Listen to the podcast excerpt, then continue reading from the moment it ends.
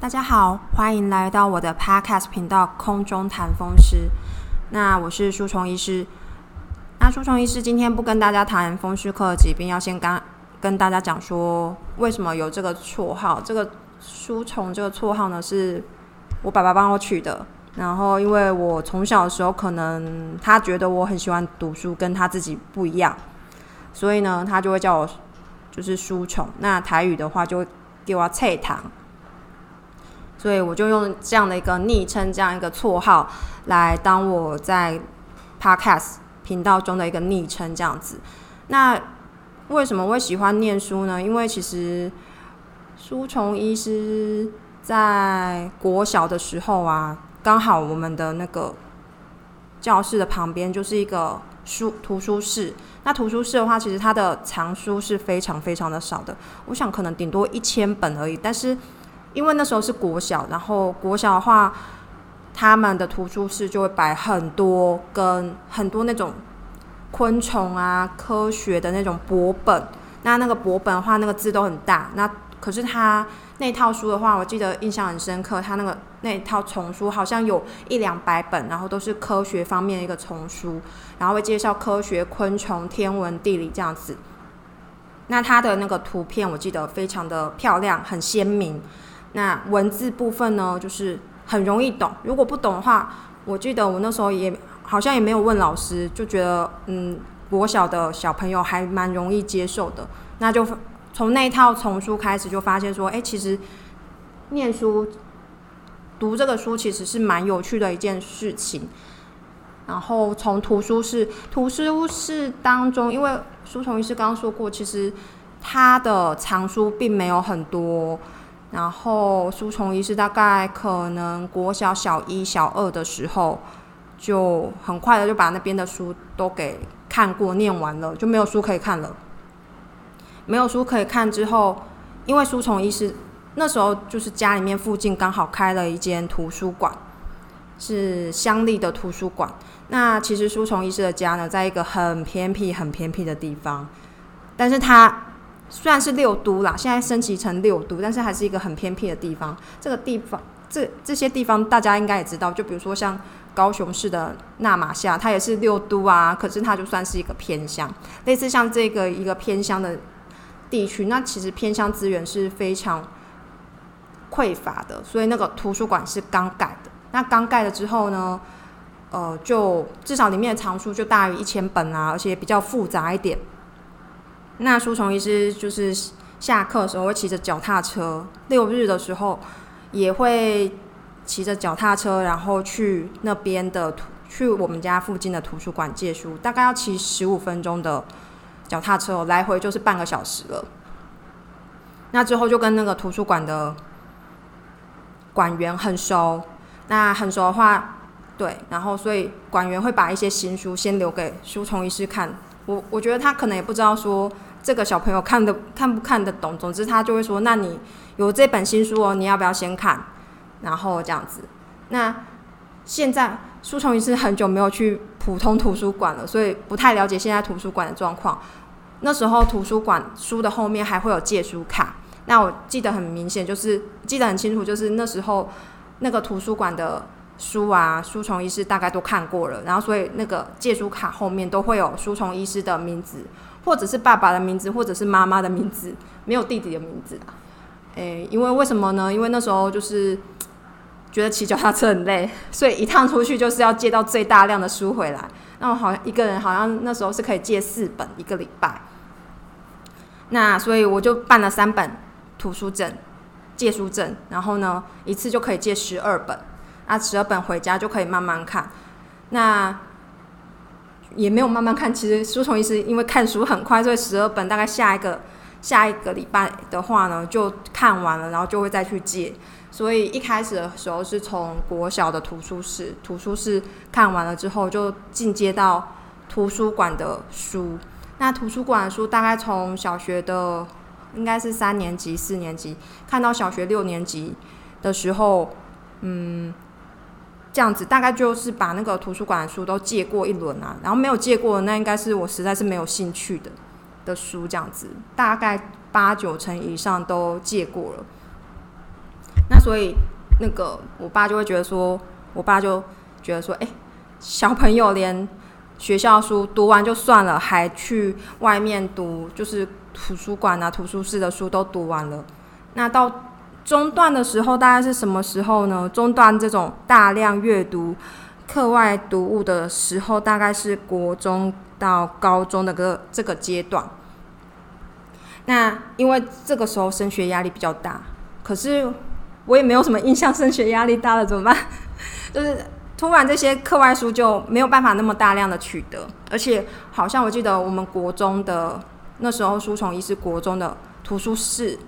也非常非常的小，然后好像没有什么有趣的书哦，所以国中跟高中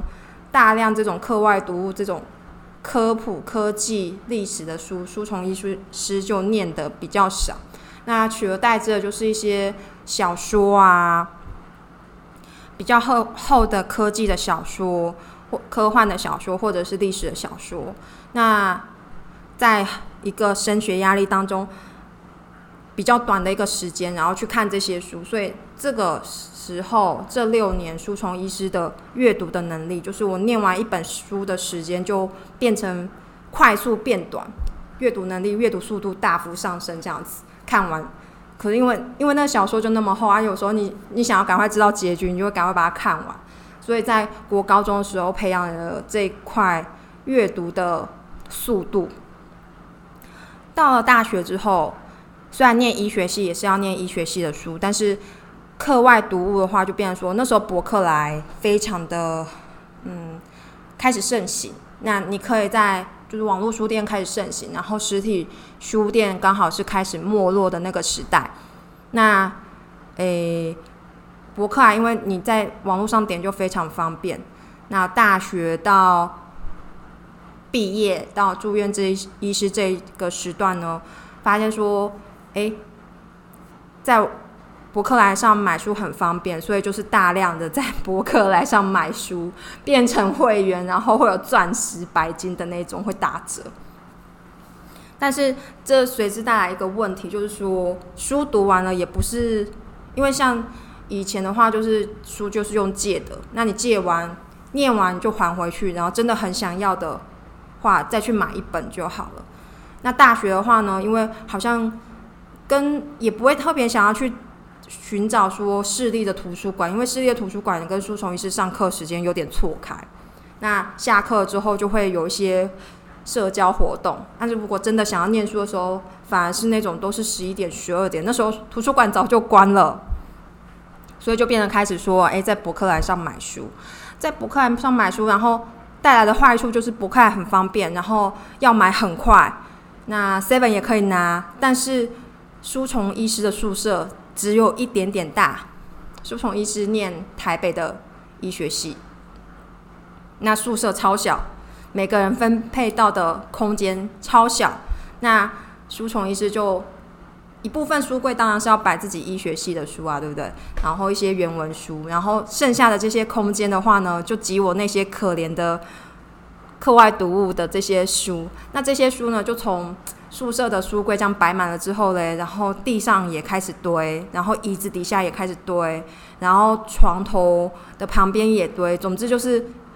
有堆到衣柜去吗？衣柜好像没有，然后就一直堆，一直堆，因为一直买就一直堆啊。然后那时候也那时候就会觉得开始困扰，因为你都看完了，可是呢这些书你有些想要留着，然后有些觉得自己会再看。然后有些觉得看过一遍就不想看，但是你也不知道说有什么地方可以把它就是再利用。当然是有想过二手书店啊，二手书店把这些书卖掉之类的。可是大家大家知道吗？如果有去过二手书店的人就知道说，其实你卖给二手书店的这个书的价钱是一个非常非常低廉的一个价钱。书虫一直年纪比较小，国高中的时候比较穷的时候，也有去过二手书店找过书。那第一个就是二手书店，感觉就让人家说脏脏旧旧的啊，然后书书的那个嗯陈旧的味道非常的霉味很重，所以书虫医师其实去过几次之后，后来也渐渐不去了。然后第二个就是老板感觉你卖书给老板，老板感觉很不爱惜。我我遇到的啦，不是可能不是每一家二手书店的老板都这样子，我也没有指名道姓是谁哦，好不好？就是我过去大概看了一两家这个二手书店的老板都很不珍惜书，然后就是把书用那个红色尼龙绳啊，然后打个十字这样捆一捆一捆起来，然后我就会觉得说啊，我这样子捧来说，那卖给你可以期待说换一个新书来看的一个过程。然后他这样子随随便便用那个尼尼龙绳打个十字捆起来，书虫医师就觉得很心疼。可是后来想想，你也不能怪人家，因为人家有很多书要处理，不是只有你宝贝他，或者是不是只有你的宝贝书，也有别人的宝贝书。所以就觉得说啊，这个实体的二手书店去过几次，实在是没有办法再去了。现在还有，现在除了好像台北除了茉莉比较有名之外，可能也没有办法找出。几家说，哎，真的做的不错，然后比较状况比较好的二手书店也比较少，也有可能是书虫医师认识不足这样子。好，然后这时候就觉得说，现这时候那时候大学的时候就陷入一个困境，陷入一个困境就是你想你还想要再看书，书虫医师念书很快嘛，你还想要再看书，然后呢，可是房间里面都是书，已经没有办法走路了，快要没有办法走路了。那还是想买啊？怎么办？就很困扰，而且发现说，反而你这些买来的书，会比那时候去租的书啊、借的书啊，然后阅读的速度要来得慢，也有可能是因为被医学系课业打断的关系啦。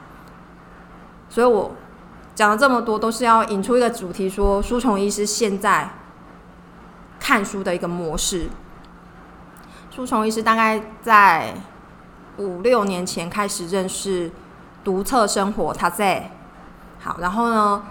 就是开启了一个循环模式。我那时候先认识他在之后呢，然后呢，先认识的是他的二手书。那先认识的二手书是说，哎，你可以，他可以帮你很方便上架啊，然后你只要把那个 ISBN 逼一逼，然后呢，做成一个清单，做成一个清单之后呢，然后上传给他在生活。他才独色生活，然后再来你就是花一个四五十块，然后把书装箱，然后拿到便利商店去把它寄出去的这样一个过程。所以呢，书虫仪是在塔子上面呢，是先卖书再买书。那那时候我记得捆了很多，第一开始一开始用的时候，好像就捆了捆了两箱还是三箱，然后五六年前五六年前开始用吧，不太记得五六年前开始用。书虫医师从那时候到现在啊，光卖的书的量，好像就是快要三，至少三百多本，快要四百本。那这些书我当然都是有念过的，不管是什么样的一个书，书虫医师都是念过，然后呢，觉得不会再留了，或者是他看他是看一次的书，或者是说呃其他原因把它卖掉，这样书况不好，我可能这本买的二手书书况不好，我想要再买一本新的。这样把它卖掉，所以变成说这五年来啊，反而因为有独特生活这个解决家里面太多不看的书的这个空间的这个问题呀，让书虫医师的那个读书速度增快很多。对，那读了读了大概这五年就读了三四百本书嘛。好，然后先用这样一个卖书的过程。那大家如果知道塔斯的话，就知道说，诶，你卖这个书，你是他，他当然就是他在涂色生活，他会抽一部分的成，然后一部分就变成你的购书金，你可以用这些虚拟的购书金再去买新的书，或者是再去买二手的书，这样子，然后这样子一个呃资源资源循环再利用的一个感觉。那其实认识这个。这个并不是塔 Z 或者独特生活的叶配，等一下也会骂塔 Z，不要大家不要急。那认识塔 Z 之后呢，就会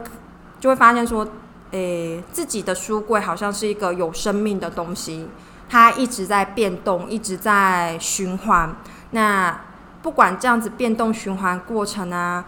再多次，书虫医师的书柜上永远有自第一个自己最喜欢的书。比如说，书虫医师很喜欢的一位作者，他叫贾德戴蒙，他是大师。他出了基本上，如果现在可以买到贾德戴蒙的中文书的话呢，书虫医师都读过，但不是每一本都非常喜欢啊。我最喜欢的第一个当然是《枪炮、钢铁与病菌》，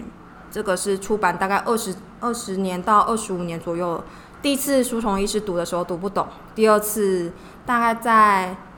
之前。大学刚毕业的时候，在读的时候就诶懂了，然后觉得非常有道理，可以应用在所有的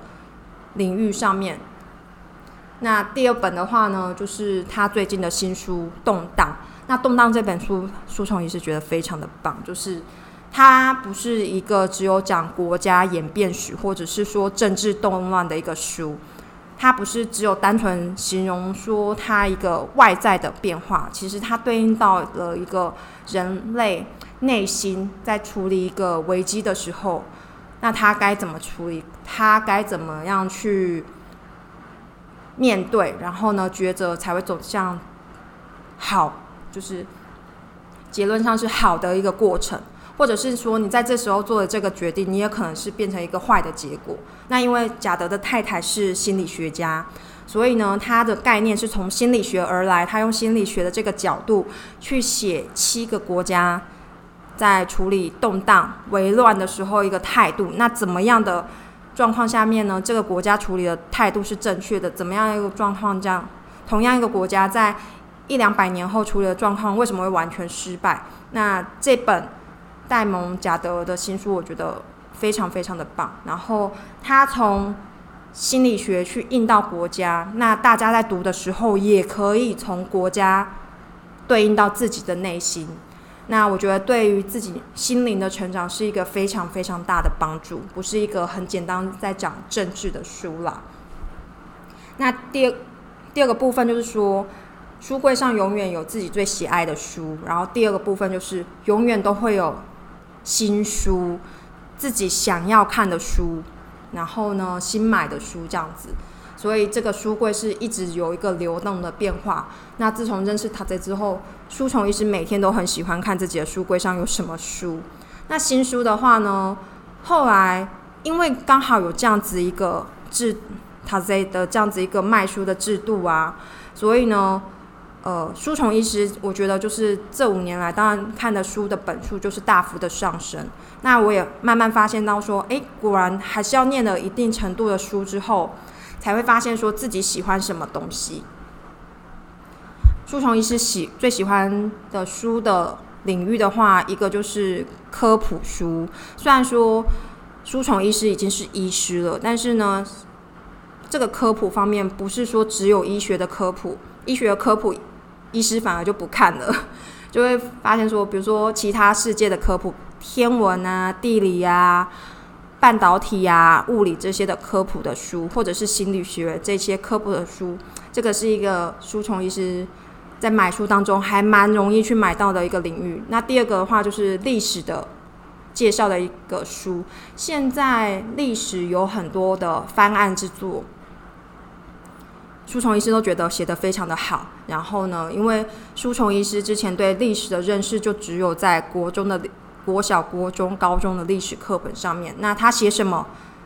我们就背什么，或者是就觉得是 A 就是 A，A 不可能是 B 的一个概念。那念了这些翻案之作的话呢，就是让书虫医师知道说，哎，原来历史可能也有这样子另外一个角度去看。那觉得很新鲜，那让书虫医师知道说，哎，可能看一件事情的角度不只有两个面，可能有三个面，或者是六个面、十二个面，你可以有很多面向去思考这件事情的结果，跟改进自己自身的一个态度这样子。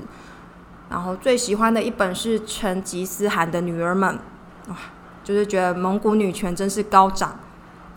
跟现在好像也不遑多让这样子。那再来的话呢，就是不喜欢的书，我不喜欢，完全看不下去的书，绝对不是骂这些书，就是可能是罗曼史小说。之前不知道有一本很红的，忘记叫什么名字了，很厚哦，四百多页，完全看不下去。或者是《暮光之城》啊，或者是格雷的《五十道阴影》，一页都没有翻过，都不知道在在做什么，在写什么东西，还是嗯，很坦白跟大家说，《哈利波特》也没有看过，就是这种这么有名的小说，书虫医师长这么大都竟然一页都没有翻过，对啊，就是对这种小说类啊，没有什么可能国高中的时候比较适合读，然后长大之后就就看不下去，就觉得这个世界。而且书虫医师也不是很会幻想的一个人，所以这个世界构筑不太起来。对，好，那塔泽除了就是让，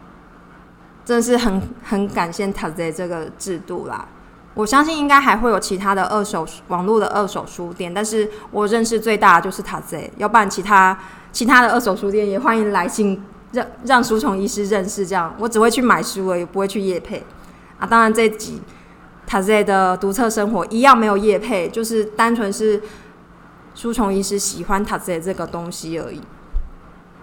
所以现在的话，就是塔 Z 让我五年来念了快要四百本书，然后也卖了四百本书。那再第二个，拯救书虫医师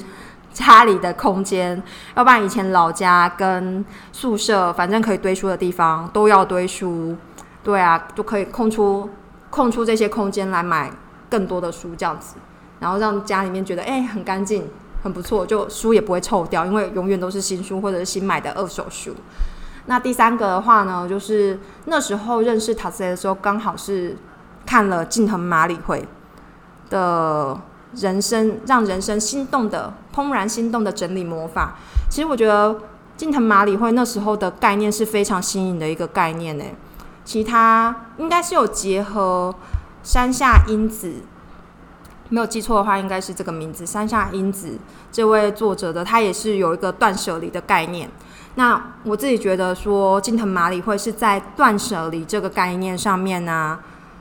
有一个更进一步的做法。它是你断舍离之后，你要留下让自己心动的东西。所以那时候认识塔泽，刚好又认识了近藤麻里惠，所以呢就觉得，哎，这个是一个很好的实践点。那真的就是那时候就把书一本一本拿下来，不管是看过没有看过，看过就觉得说，哎，我会再看吗？我我对他有心动吗？没有的话就卖给塔泽。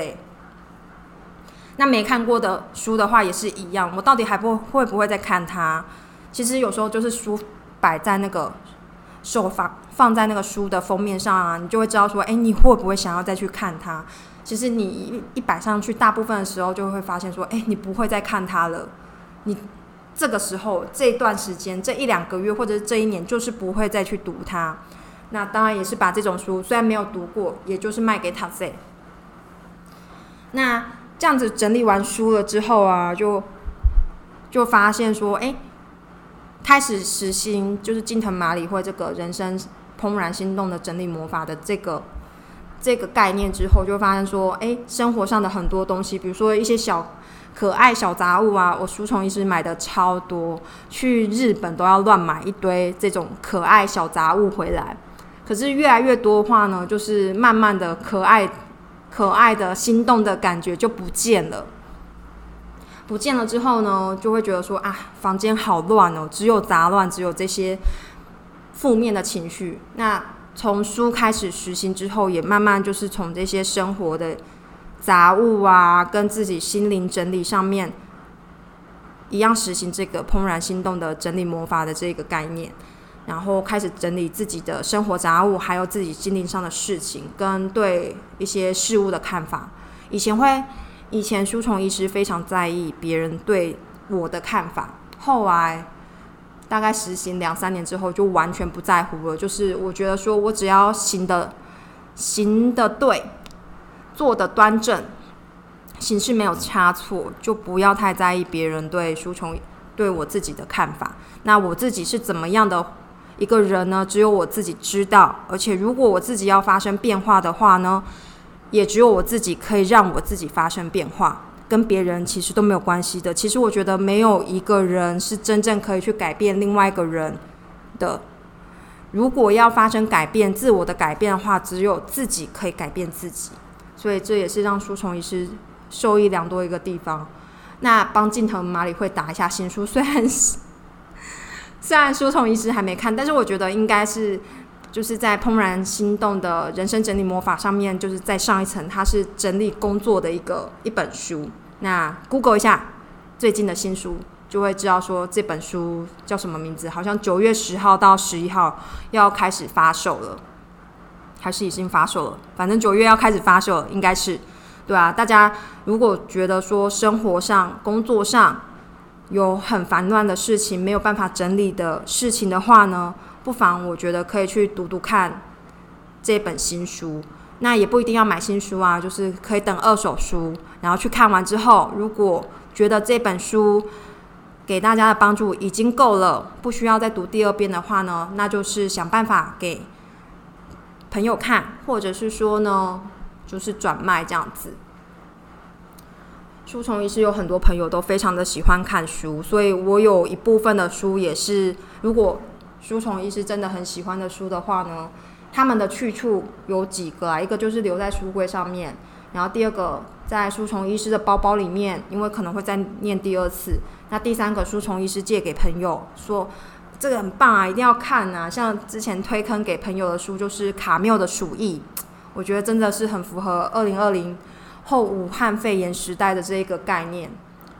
对，一百年前卡缪一一两百年前卡缪写的状况，跟现在。这个后武汉肺炎的时代其实是没有什么太大差别的，人类的恐慌，然后呢，经济的萧条，粮食的短缺，不管在什么时代都一样。那再来的话呢，就是说新趋势的崛起，基本上这些方面，不管你拿到什么时候看，都是一样的，觉得卡缪非常的棒，所以推坑给朋友看。然后还有一个是，还有一个去处是什么？就是把它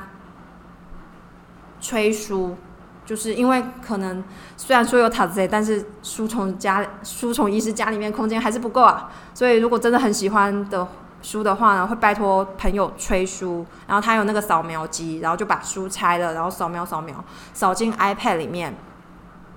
那如果通勤的时候啊，然后或者是说。